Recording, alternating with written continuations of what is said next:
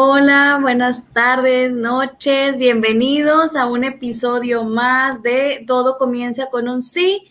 Y pues siguiendo nuestros episodios de conociendo historias, conociendo las distintas vocaciones que tenemos aquí en la iglesia, que es muy este, enriquecedor el conocer estas historias de cómo Dios nos ha llamado al corazón, pues hoy tenemos a una invitada muy especial. ¿Es cierto, hermana Joana? Sí, sí, súper, súper especial, muy amiga nuestra, querida. La verdad que yo siempre digo que tenemos muchas cosas en común y sobre todo yo creo que es algo que distingue mucho a la vida consagrada, que es la alegría, bastante, bastante alegría y es lo que siempre irradia de un corazón lleno del amor de Cristo. Entonces, realmente que me, la verdad, ¿verdad? Yo creo que igual sentimos este honor, ¿verdad, Aide? Claro que sí. El que nos pueda acompañar la hermana Liz de las misioneras Clarisas, ¿verdad, hermana Liz? ¿Cómo está? Muy bien, pues, muy contenta también de, de, estar con ustedes y pues siempre es un gusto compartir la ocasión porque nos recuerda eh, nuestro llamado, nos recuerda nuestra historia de amor con el Señor y pues también siempre un gusto compartir como, como iglesia eh, nuestros carismas y, nuestras vocaciones distintas, pero a la vez eh, en la unidad.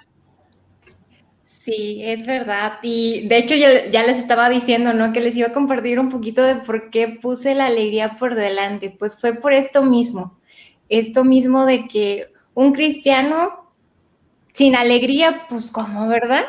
y pues mucho menos en la vida, en la vida consagrada. ¿Por qué? Porque pues es parte de nosotras, es algo que distingue a todo cristiano, es algo que distingue a la vida consagrada y yo por eso es que, y pues eso dice San Pablo, ¿no? Estén siempre alegres. Y pues bueno, hoy vamos a compartir un poquito de eso, un poquito de la vida de la hermana Liz para que nos cuente cómo fue esta historia. La robaron, la secuestraron, cómo estuvo. ¿Cómo es que llegó hasta ahí? ¿Cómo es que llegó hasta ahí? Pero primero, hermana, cuéntenos quién es la hermana Liz, de dónde es originaria. ¿Es de aquí, pues, de Monterrey o no?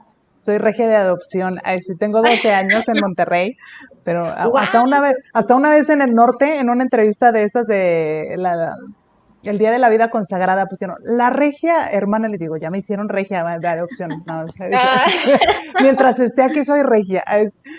soy de, soy de Puebla, aunque nací en Tamaulipas, ¿verdad? Yo nací en Tampico porque mis papás eh, son ingenieros químicos y trabajaban en una planta eh, en Tampico. Claro. Este, como era un proyecto temporal para montar la planta ahí, este, y pues ahí nací yo. Entonces, eh, nací ahí en Tampico, pero mis papás son de Puebla. Entonces, como mi mamá es hija única, cuando yo nací, eh, pues mis abuelos así como de, ¿cómo vas a estar hasta Tamaulipas y nosotros acá, nuestra única hija, únicos nietos, ¿verdad? Este, entonces, pues, eh, convencieron a mis papás de regresarse a, a Puebla y para trabajar eh, en el despacho de, que tenía mi abuelo, el papá de mi mamá. Entonces, cuando tenía ocho meses, mis papás ya se regresaron a Puebla y pues toda mi vida viví en, Puebla y pues mi familia es, es de allá. Wow, wow. Hay un poquito. Y pues bueno, hermana, o sea, la hermana Liz, ¿cómo era? ¿Cómo era la hermana Liz en aquellos tiempos antes de ser consagrada? Sí, bueno, depende en qué época de mi vida, pero bueno, siempre fui, aunque la gente, aunque la gente no me cree, aunque la gente no me cree, yo era súper tímida, súper, súper tímida. Este, yo era como ratón de biblioteca, o sea, yo leía todo el día, este, casi no hablaba con la gente así en la escuela, etcétera. Tampoco así de que antisocial, no, pero sí muy tímida. Me costaba entrar en relación con personas que, que no conocía, siempre me ponía súper roja cuando tenía que hablar en público, me tenían que preguntar así en clase a fuerza porque no, no me gustaba participar. Este, y pues era muy, muy callada y un poco más seria. Este, lo que fue como primaria, secundaria y todavía un poco en preparatoria, pero en preparatoria ya empecé a participar mucho en, me cambié de escuela y estaba en un colegio eh, católico. Entonces, este, aunque era un poco antisistema en algunas cosas, este, sí, sí, sí, porque mi escuela primaria era mucho, cultivaba mucho el arte. Entonces, eso sí, también siempre fui un poco artista, un poco, ¿verdad? Este, me gustaba la música, eh, mucho me gustaba pintar, siempre estuve en el club de artes plásticas en la primaria. En mi familia también, aunque mis papás son ingenieros químicos, eh, son muy humanistas y artistas, entonces este, en mi casa siempre se escuchaba mucho música, se hablaba mucho de pintura, de arte, mi mamá toca el piano, este, mi abuela pintaba, entonces como muy rodeados como de, de todo lo que era arte y cultura, libros, entonces por eso siempre me gustaba leer desde muy chiquita, aprendí a leer como a los, no sé, como a los tres años, no sé cuántos años tenía, pero más chiquita de lo normal. Entonces, cuando yo entré a segundo de kinder, yo ya sabía leer y los niños apenas estaban viendo las vocales y pues yo me aburría, entonces me pasaron a tercero de kinder. Entonces hice primer semestre, segundo de kinder y segundo semestre, tercero de kinder. Entonces pues también siempre fui la más chica de mi generación toda la vida. Este, y bueno, pero ya en prepa que empecé a, a, servir en grupos misioneros, pues también como que empecé a desenvolverme un poco más porque los padres con los que, eh, que nos apoyaban en el grupo confiaban mucho en mí, ¿no? Entonces siempre es que, ah, pues vas a hacer esto, vas a hacer el otro, y luego ya empecé a coordinar eh, el grupo de misiones del colegio, entonces pues sí me fui abriendo un poco más por las responsabilidades y el servicio. Y ya cuando entré a la universidad, este, pues ya mucho más, porque mis profesores siempre me decían, si hablaras como escribes, este, harías muy buenas aportaciones. Vas a hablar en la clase, y yo está bien, voy a empezar a hablar. Entonces, este, era medio hippie, este, así como el típico perfil de humanidades, porque entré a estudiar eh, la licenciatura en Ciencias Humanas eh, en la Universidad de los Jesuitas, ahí en Puebla, en la Ibero. Eh, entonces sí, sí cumplía el perfil así de la gente como de filosofía, de letras, era así, este, chanclas, morral, este, relajada. Sí, sí. Ah, este, y, y, bueno, pues así era yo un poco entre perfil intelectual, artista y y como también perfil social, ¿no? Me gustaba mucho todos los temas sociales, este, ir a, los lugares donde había gente marginada, comunidades indígenas, este, pues colonias de periferia y bueno, pues ahí andaba yo metida también, mm, este, pues en, en todo este tipo de servicio, como combinando la parte eh, de evangelización con mi carrera con la parte cultural, ¿no? Porque a veces me dejaban algún trabajo de historia del arte y decía, ay, ¿cómo lo puedo hacer? De alguna tradición de la sierra donde voy de misiones y entonces me inventaba un viaje extra para entrevistar a las personas sobre sus costumbres o sobre alguna cosa de su cultura y entonces aprovechaba para visitar a la gente con la que misionaba, pero en plano cultural y de investigación. Entonces, pues un poco así era mi vida antes de entrar al convento. Órale, qué interesante este todo el pues cómo iba mezclando todo el arte y también esta parte de ayudar. Y siempre soñó ser eh, consagrada o en qué momento o alguna vez le pasó por la cabeza ser consagrada o de plano dijo nunca por la vida se imaginaba eso. No, la verdad no me lo imaginaba. O sea, tampoco era así que em, como rechazo total, pero sí, no, nunca me lo planteé. Este, siempre fui muy religiosa, eso sí. Desde muy pequeña fui muy sensible a las cosas de Dios y de la iglesia, eh, porque mis papás ayudaban mucho eh, con diferentes sacerdotes o parroquias hasta que ir a limpiar este, los candelabros en la Semana Santa y este grupos de oración, biblioteca de laicos de la diócesis con un padre que era biblista y bueno, entonces siempre estuve inmersa en este ambiente de, de iglesia que tampoco es garantía porque, este, por ejemplo, mis hermanos no, no son creyentes, ¿no? soy la mayor de cinco hijos, este, entonces soy la única religiosa, o sea, me refiero de que practique la religión, no de religiosa, de consagrada, que practica la religión católica en mi familia, de mis hermanos, ¿no? Pero bueno, mis papás pues sí no se educaron en, en la fe y bueno, yo así absorbí mucho con esos valores que, que mis papás nos, nos, dieron. Entonces siempre fui muy sensible a todas las cosas de Dios. De hecho, este, mi primer amor de libro fue un libro de, de, de, los frescos de la Basílica de San Francisco de Asís. Yo no sé cuántos años tenía, era muy chiquita y me gustaba dibujar. Entonces a mí me gustaba este, calcar así. Yo sé que, que la gente siempre dice así como este, hermana, eras un poco rara, sí. Este, yo no coloreaba libros de Barbie o así, este, o sea, yo quería hacer a San Francisco de, así, de, de los frescos ahí, este, de las pinturas de, de, la Basílica de San Francisco de Asís, yo me ponía a calcar esos dibujos, ¿no? Entonces, me acuerdo que, que me llamaba mucho la atención uno donde decía que San Francisco se desposaba con la pobreza y, alegoría de la dama pobreza. Y pues, una niña de kinder, ¿no? Y así, ¿qué será eso? O sea, y siempre fui como de preguntarme mucho cosas en mi mente. Entonces, desde ahí, o sea, sentía, como, me llamaba mucho la atención la vida de los santos. Mis papás también me compraron un libro de, de eso, de la vida del santo de cada día, y, y, yo religiosamente, antes de dormir, leía el santo que tocaba. Este, o esas historietas de las vidas ejemplares también, todas las que pude me las leí. Este, sí me llamaba mucho la atención la vida de santidad, pero no ser religiosa. Y luego, ya que empecé a entrar en grupos apostólicos, pues los padres que, que eran nuestros asesores eran una sociedad de vida apostólica, eh, y entonces yo decía, si fuera hombre, me iba con ellos. Pero yo veía a las monjitas y decía, ay, no, qué flojera. O sea, hacen el típico prejuicio, hacen rompope y galletitas y, ay, no, no, no, ¿verdad? Se la pasan hincadas rezando. Sí, pero bueno, eso no me pasó, eso no me hacía tanto conflicto. O sea, a mí era que la cocina o esas cosas como que no, no, me llamaba la atención, ¿no? Este, eh, entonces no, no me lo planteaba, ¿no? Este, y fui una vez a un retiro con unas religiosas y pues no me llamaban la atención. Y ellas me decían, ¿y no te gustaría ser religiosa?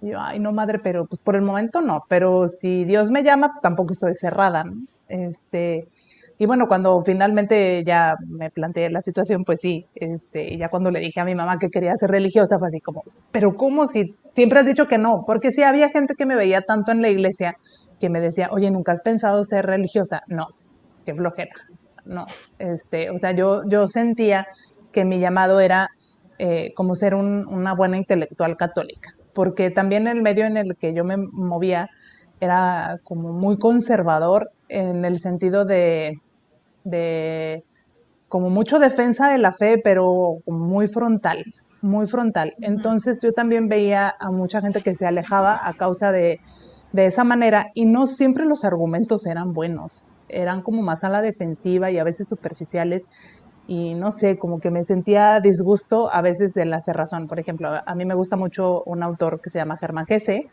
Entonces una vez yo llegué a, la pastoral universitaria con mi libro de Germán Gese y, me encuentro un compañero así, ¿cómo estás leyendo ese autor? ¡Qué barbaridad! Te vas a desviar las ideas y así como, este, o sea, es premio Nobel de literatura, estudio materias de literatura, me gusta, es el autor favorito de mi abuela, o sea, como que no vengas a sermonear de lo que leo, ¿no? Tengo mi director espiritual y si tengo alguna duda de fe, o sea, sé con quién lo debo de tratar. Y así, igual una vez en, la universidad me dejaron leer un libro de Leonardo Boff. ¿Cómo estás leyendo a Leonardo Boff?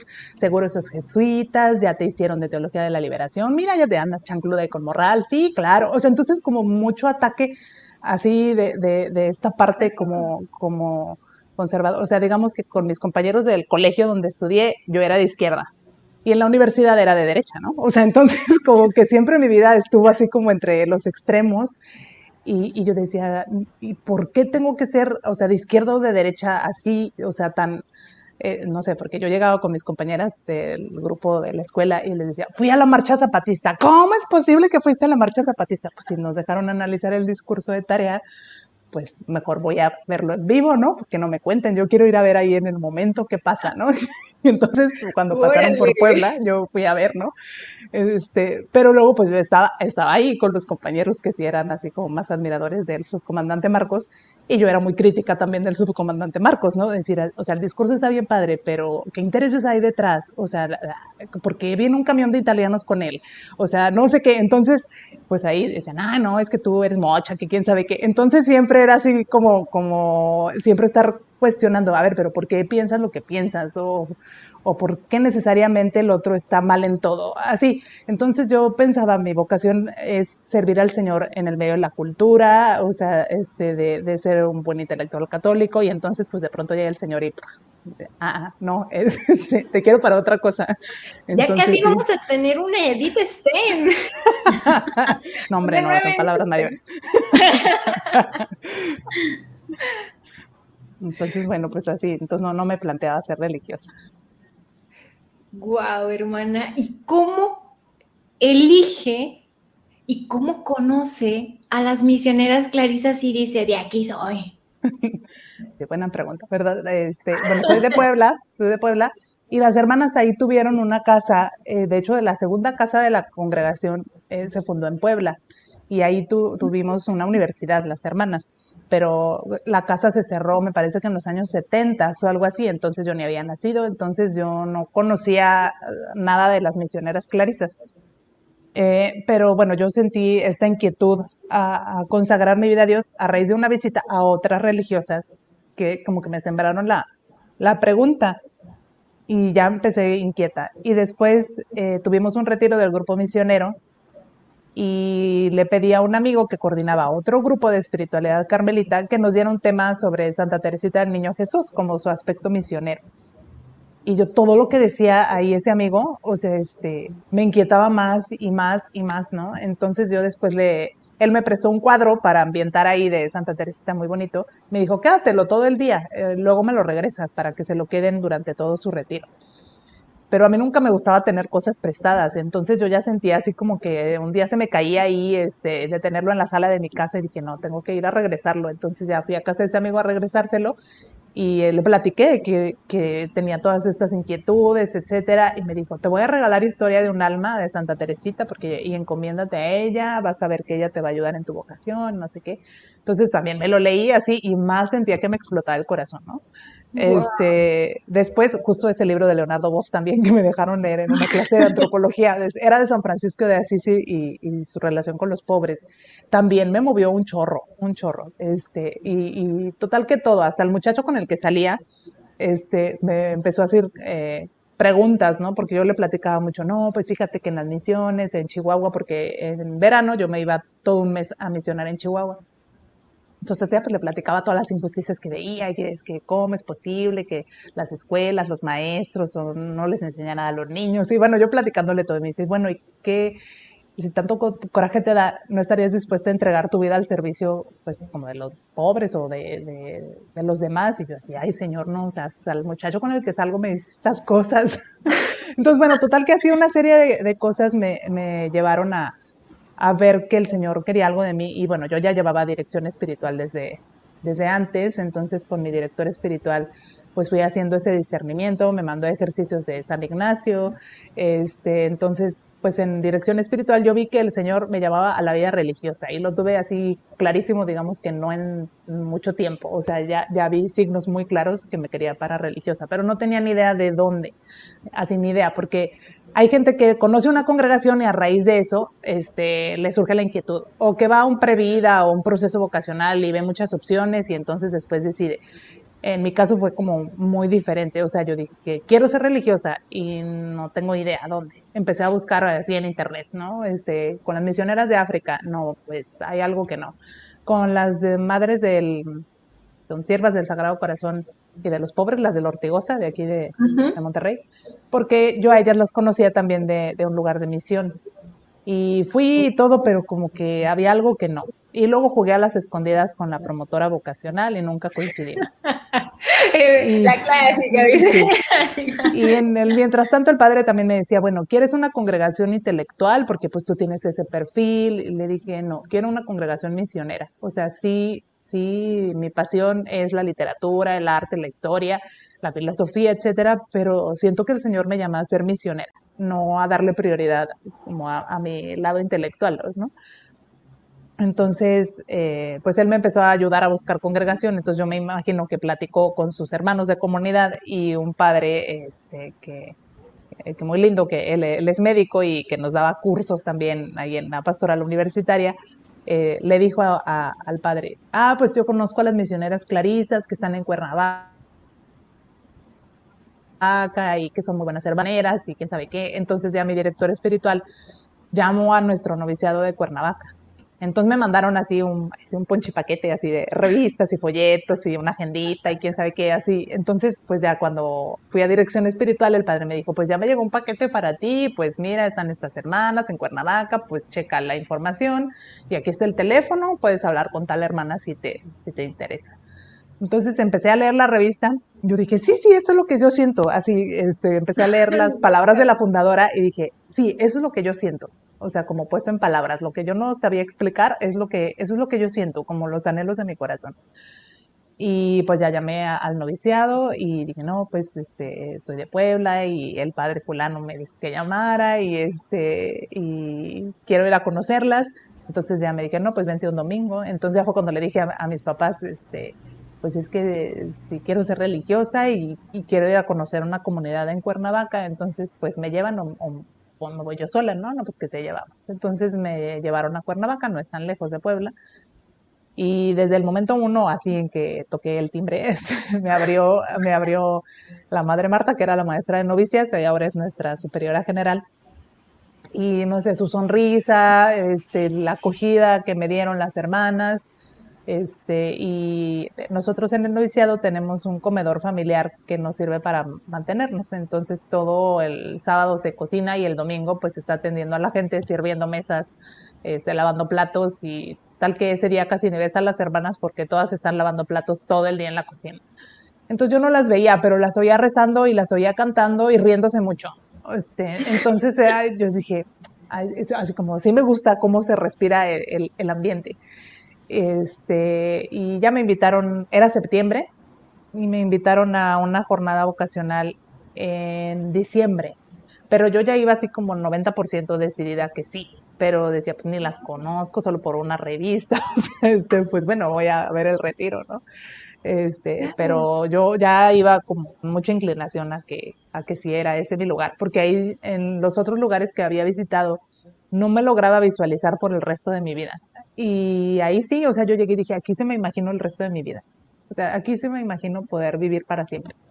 Este, y pues ya fui a, a la jornada vocacional y ahí pues ya nada más era para como confirmar este, que sí era ese lugar y ya pues ver fecha, este, y sobre todo lo que más me podía era pues dejar mi carrera porque iba justo a la mitad y pues sí me gustaba mucho, ¿no? Entonces, este, pues yo quería que el padre me dijera, no, pues termina o no entra ya, pero el padre, mi director espiritual, yo no te voy a decir cuándo, tú vas a saber, tú vas a saber cuando Dios te quiera y tú vas a saber cuál es el momento. Entonces, pues ya en ese retiro, pues ya dije, no, pues sí, es ahorita, porque si me espero otros dos años, o sea, pueden pasar muchas cosas en dos años.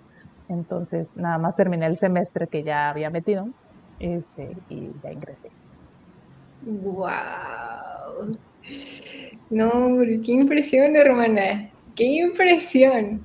Entonces fue como amor a primera vista con las misioneras clarisas. Sí. Y bueno, ahorita actualmente están con las misioneras clarisas. ¿Cuál es el carisma que tienen ustedes allí en la comunidad? Sí, nuestro carisma pues es, misionero. Es, eh, nuestro lema es urge que Cristo reine. Y, pues es dar a conocer eh, el nombre de Jesús, ¿no? Viviendo el, Santo Evangelio de nuestro Señor Jesucristo, que es la parte franciscana, vemos del, del carisma, porque nuestra fundadora fue Clarisa de clausura. Y, y el unir a, Marta y a María, la vida contemplativa y la vida activa. Nuestra fundadora, al haber sido 16 años Clarisa de clausura, pues quería que conserváramos esta parte de, vida de oración y de vida fraterna, eh, pues esta parte muy, muy franciscana, ¿no? De la fraternidad y del valor de la comunidad, de la alegría, la sencillez, y de a la vez también e, ella su santa favorita era Santa Teresita del Niño Jesús también por eso como uno va viendo siempre me gustó San Francisco siempre eh, Santa Teresita me ayudó. Entonces como que ahí va encontrando uno así como que, que por algo hiciste ese clic no con, con el carisma eh, entonces eh, ella también ve el carisma misionero mm, no solo la que va a la misión dientes, no, a África, o la que trabaja en una parroquia predicando, sino en el ofrecimiento de las cosas pequeñas como Santa Teresita. Entonces, en nuestro caso, aunque no salgas, aunque estés en una labor de casa o en la cocina, siempre el ofrecimiento de tu trabajo por las misiones, por la salvación de las almas, siempre nos sentimos parte de esa misión y de ese carisma misionero de nuestras hermanas que sí están en Japón o en África, ¿verdad? O en Indonesia, este, que, la oración y el sacrificio de las que no están directamente en misión sostiene pues también la, labor de las que sí están en, la misión dientes, ¿no?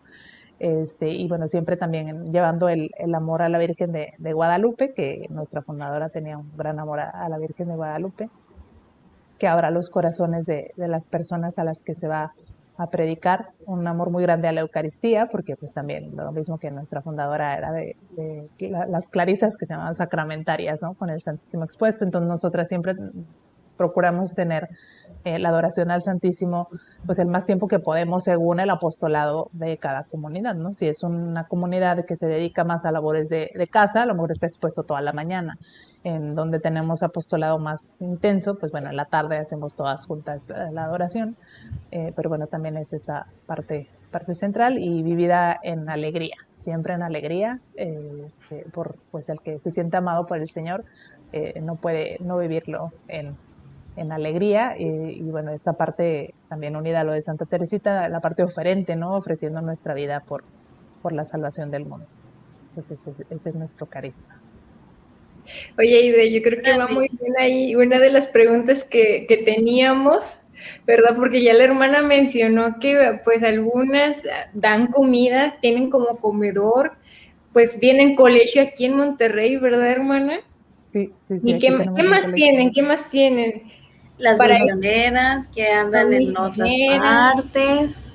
Sí, pues nosotros tenemos eh, diversos apostolados, tenemos en la parte de educación, tenemos desde guarderías hasta residencias o colegios mayores que reciben universitarias, este, tenemos internados, eh, tenemos dispensarios y hospitales, eh, labor en parroquia, o sea, lo que es la pastoral en la catequesis o, apoyo en las, en las parroquias, eh, y también casas de huéspedes o de ejercicios espirituales. Son como las, diferentes labores que, que, realizamos.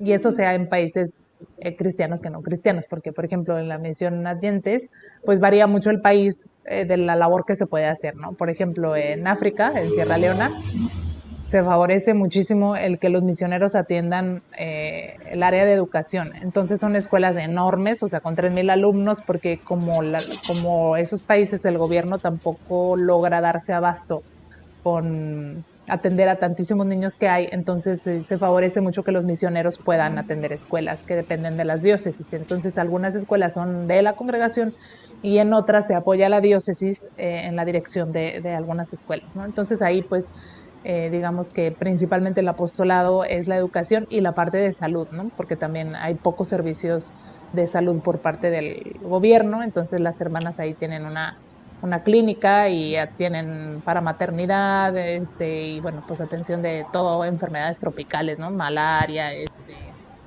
y bueno, todas las enfermedades que, que hay en, en, este tipo de, de zonas, este, más el apoyo que se da en las parroquias pero por ejemplo en otros países como en Rusia es muy difícil que nosotros atendamos, eh, por ejemplo, una escuela, porque necesitaríamos tener un porcentaje de hermanas rusas y pues allá las vocaciones son muy difíciles porque es un país de minoría católica. Este, y bueno, pues que la gente también procede del comunismo o de otras religiones, entonces no es tan fácil este, tener tener vocaciones. Entonces, eh, y una hermana extranjera, pues no le dan permiso de dar clases, etcétera y hay muchas restricciones también por el tipo de gobierno para, para, la entrada, para la residencia y para las labores que puedes hacer, porque no está permitido hacer proselitismo. Entonces ahí no es que puedas ir a tocar de casa en casa a ver si alguien quiere ir a las actividades de la parroquia, eso no está permitido. O sea, solo está permitido atender a la comunidad de católicos y a quienes se acerquen voluntariamente no puedes hacer otra cosa. No puedes dar clases de idiomas, no puedes dar clases de música, no puedes salir de la zona que tienes permitida, etcétera. Entonces hay muchas restricciones. Entonces la labor es, pues eso, la catequesis, atender a los niños eh, que asisten a la parroquia, eh, ir a visitar o acompañar al padre, este, pues no sé, a sabe cuántas horas al pueblito donde hay cinco familias católicas, pues llevando todas las cosas de la misa y eh, para convivir ahí con la gente el día que se celebra la misa en esa comunidad como esta atención a las comunidades de, católicos. Entonces, dependiendo del país, pues es diverso el apostolado que, se puede realizar también. Wow. Órale, pues qué interesantes, muchos apostolados, este, muchos servicios y súper completo todo, o sea, todo su carisma y todo, pues tienen un poquito de, de todo y eso lo hace que, que pues puedan servir en tantas y tantas cosas. Sí, sí, así, así es. hermana, entonces, ¿todos saben hacer todo? bueno, sí, no. Ay, sí, pues obvio que no, ¿verdad? por ejemplo, no sé, por ejemplo, para cocinar, ¿no? Eh, los domingos sí nos turnamos entre todas, ¿no? O en el noviciado todas aprendemos a hacer alguna cosa por el comedor, ¿no? Que el comedor eh, para las familias ahí o te llevan la comida para llevar, entonces a cada quien le toca un platillo, este, o, o dos según el caso y todo el año o medio año te toca cocinar ese platillo, entonces al menos sabes hacer ese platillo. En mi caso, como yo era chofer, pues mis platillos eran los platillos de chofer, así como el consomé de pollo y el espagueti, o sea, cosas muy simples porque de pronto los dejabas botados y se los tenías que encargar a alguien más porque tenías que salir a algún lado, ¿no?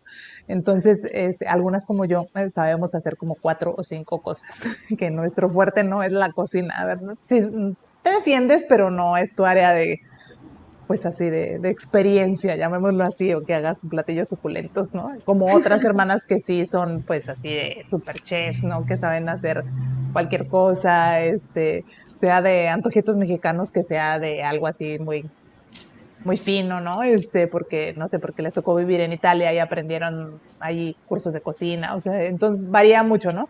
Este, mm, pues casi todas alguna vez te toca trabajar, pues que en el jardín o pintando, trabajos de, albañilería, reparaciones, cosas así, porque también, pues, este, pues, por ejemplo, a mí me tocó vivir en Roma y allá es súper caro pagar un jardinero, cosas así, entonces nosotras hacemos casi todo, o sea, aprendes a podar, este, eh, así con, con, las maquinotas ahí, con su protección, ¿no? Este, o nosotras pintamos casi todo en las vacaciones, este, hasta tumbamos una pared falsa una vez porque dijimos, no, nos van a cobrar eso por tumbar una pared, mejor nos desestresamos ahí después de la universidad y nosotros derribamos el, la pared, ¿no?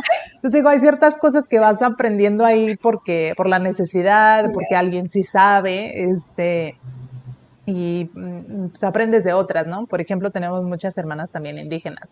Entonces, pues ellas saben un chorro de cosas de, del campo y de cuidado de animales y así. Entonces, de pronto nos mandaban a, no sé, a desllevar un terreno ahí que había y en lo que yo llevaba un cachito así, este, la hermana ya llevaba medio terreno, ¿no? Una, una hermana indígena, ¿no? Porque pues cada quien sabe cosas eh, distintas.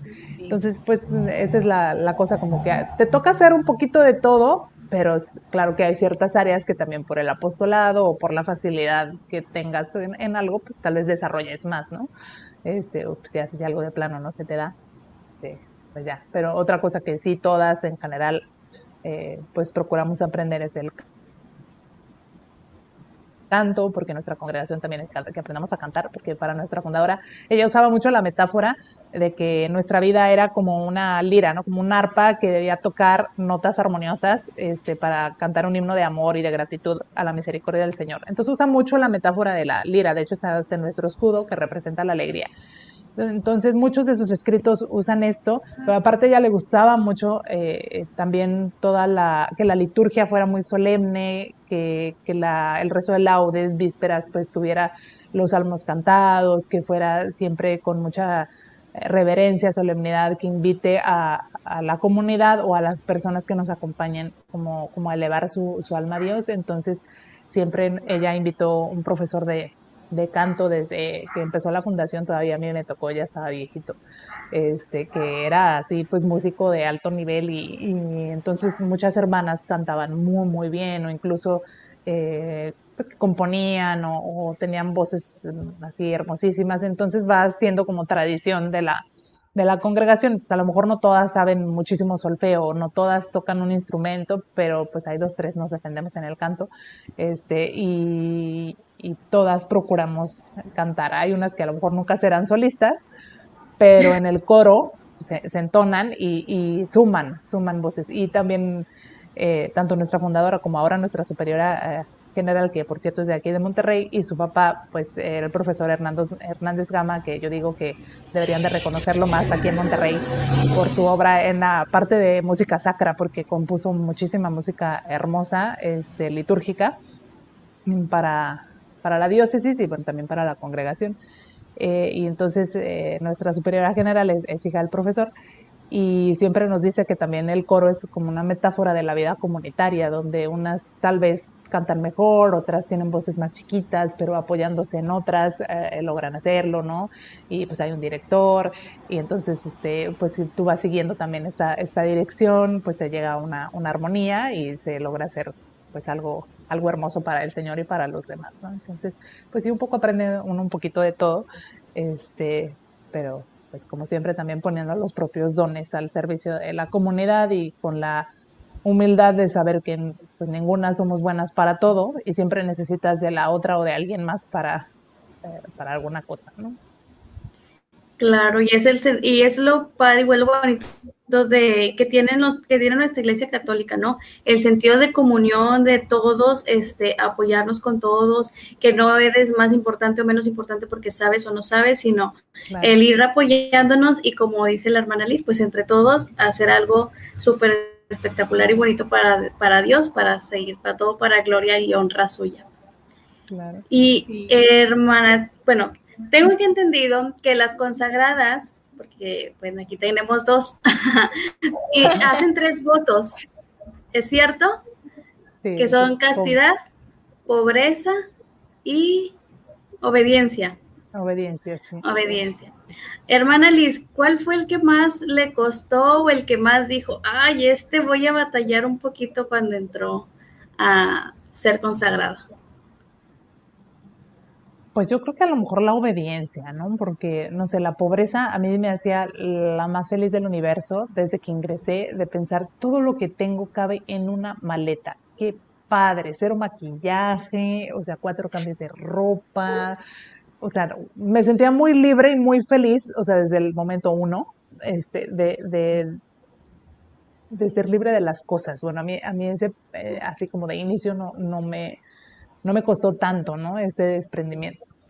Este, y, el de castidad, pues, bueno, no sé, porque cada quien lo experimenta distinto, ¿no? Pero este, cuando uno entra y también estás llena de ilusión y así, pues como que de momento tampoco me costó tanto, aparte pues yo no dejé un novio que así, de cuánto lo extraño o algo así, pues este, entonces a, a mí de inicio no me costó tal vez tanto pero la obediencia no me costaba obedecer, llamémosle así, técnicamente hablando. ¿No? Como de hacer lo que me decían, porque siempre soy muy obediente con mis papás, o sea, como este nivel de obediencia, pues digámoslo así, pues era la hija mayor, ¿no? O sea, la hija bien portada, la hija perfecta. El ejemplo. sí, la alumna modelo en la escuela, la amiga ideal en la que siempre puedes confiar. Entonces tal vez ahí fue un poquito la dificultad, que yo me hice también esta super imagen de mí misma de soy buena, no me puedo equivocar, este, soy buena gente, nunca me enojo, nunca me impaciento. Entonces a la hora de entrar al convento refuerzo como que estas ideas de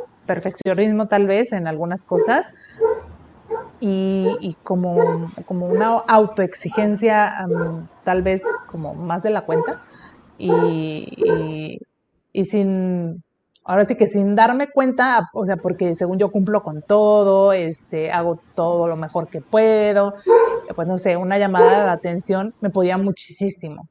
Pero por más que la llamada de atención en sí, por lo que a mí me representaba como me equivoqué, o sea, ¿cómo yo me voy a haber equivocado? O sea, yo nunca me equivoco, ¿no? O sea, como, como esta, eh, sí, esta idea que yo me había hecho de mí misma y que me generó mucha tensión por mucho tiempo porque, o sea, yo tengo que cumplir con todo, ¿no? Y ya cuando llegué a, Roma en los estudios de votos temporales, pues yo era bien matada en la escuela, o sea, matadísima, o sea, mi vida era el estudio. Entonces, para mí el estudio era la prioridad número uno. Y entonces ahora tenía que estudiar, tenía que hacer dos aseos enormes de la casa, este, tenía que dar catecismo, tenía que participar en el coro de los jóvenes, eh, tenía que planchar la ropa de la comunidad, o sea, entonces yo decía, auxilio, ¿qué hago primero? O sea, así como que, y quería hacerlo todo bien.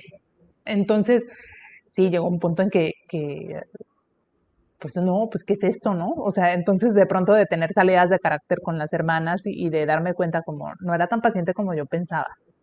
Este, o sea, sí me equivoco. Y, y ir aceptando también esta limitación mía y vivir la obediencia como ya con, otro sentido, no como de hacer todo bien siempre y, y, hacer lo que me dicen, o sea, sino darle este sentido de que no es a mi superiora, o sea, es, ¿qué quiere Dios de mí? y el desprenderme de la imagen que me he hecho de mí. y, dejar de hacer las cosas como yo quiero, como yo las veo y abandonarme y si me sale mal, pues ni modo, bendita humillación porque el Señor lo quiere así, ¿verdad? Que me vea que cuán poca cosa soy sin su gracia, que vea que, que pues que me equivoco y que no pasa nada. O sea, que, no pasa nada, que me puedo mostrar débil y no pasa nada. Este, que, que puedo pedir ayuda y no pasa nada. Este, que no lo tengo que hacer todo yo, que no soy superhéroe, que no, o sea, como el darme cuenta de esto, a mí me, me, costó mis añitos, ¿no? Este, y cuando lo fui descubriendo, pues la verdad fue como una gran liberación, este, de, de ganar en libertad interior, de, de, ser muchísimo más yo misma, de hasta, no sé, por ejemplo, la que fue mi maestra de sexto, mm, me vio en una ocasión pues, pues ya ni hace tanto, cuando mi mamá cumplió 60 años y entonces mis hermanos me dijeron, ándale, te, que te pagamos el boleto, pero es que pues nunca le hemos festejado nada a mi mamá así en grande y bueno, total que me dieron permiso de ir, fui, y entonces ahí estaba la que fue mi maestra de sexto de primaria y le preguntaban, ay, ¿cómo era Liz cuando era chiquita? ¿Qué? ¿Sabe qué? Y entonces, este, amigas de mis hermanos o así.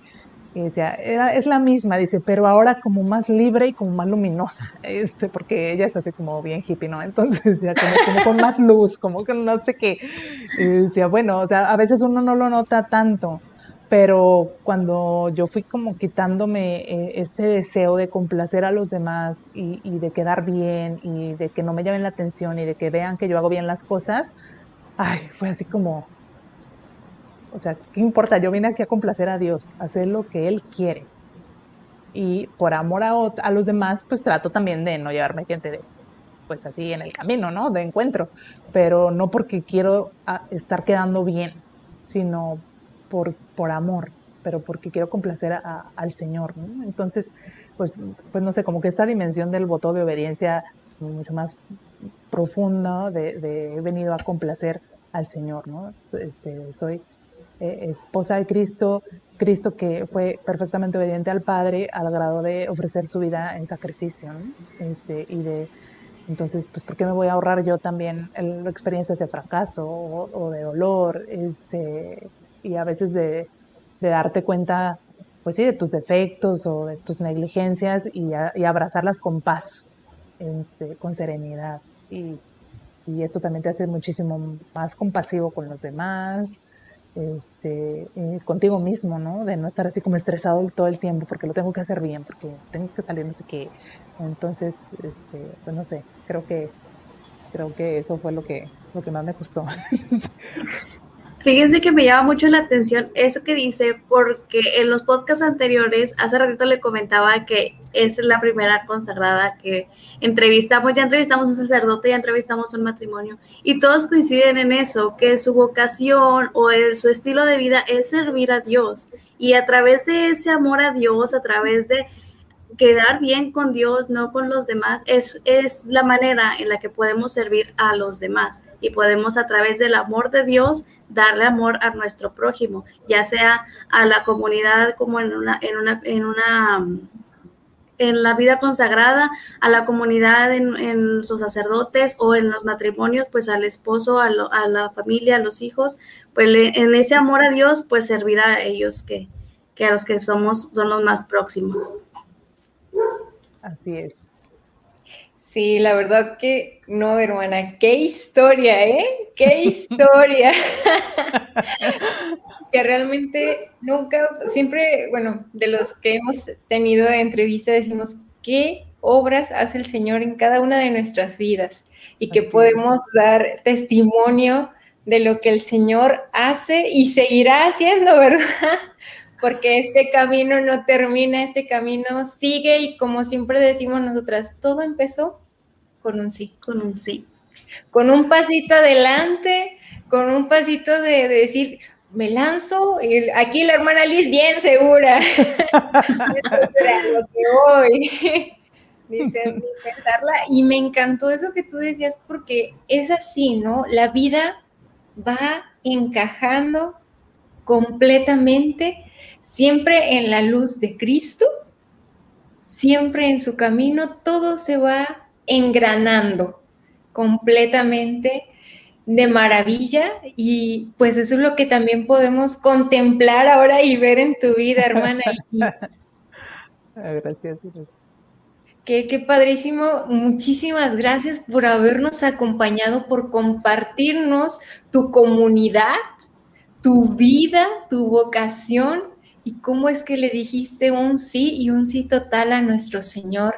Hermana Liz, que el Señor te siga bendiciendo abundantemente, abundantemente. No, pues muchísimas gracias y pues también me, encomiendo a sus oraciones para seguir dándole al Señor ese sí todos los días en las cosas pequeñas y en las cosas grandes, Que, que, no retiremos ese, ese sí que le hemos dado a, al Señor y que está lleno de sorpresas, ¿no? Y que, que, sobre todo yo cuando le dije así el sí al Señor, me acuerdo estaba en mi cuarto un día que le dije, bueno, mira Señor, yo te voy a decir que sí, pero a ver, ¿cómo le haces? Porque ya lo demás es tu problema, ¿eh?